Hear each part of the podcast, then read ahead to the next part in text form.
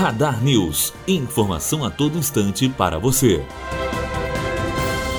Volta Redonda contabiliza quase 22 mil pessoas imunizadas contra a gripe em duas semanas da campanha nacional de vacinação contra a influenza. A aplicação das doses começou no último dia 24 de abril e vai até 30 de maio. O dia D será neste sábado, dia 12, quando todas as 44 unidades da atenção básica estarão abertas das 8 da manhã às 5 da tarde. De acordo com a coordenadora de vigilância epidemiológica da Secretaria de Saúde de Volta Redonda, Milene Paula de Souza, o município tem como meta vacinar 60 mil pessoas. Matheus Azevedo, aluno do primeiro ano de jornalismo, direto para a rádio Unifoa, formando para a vida.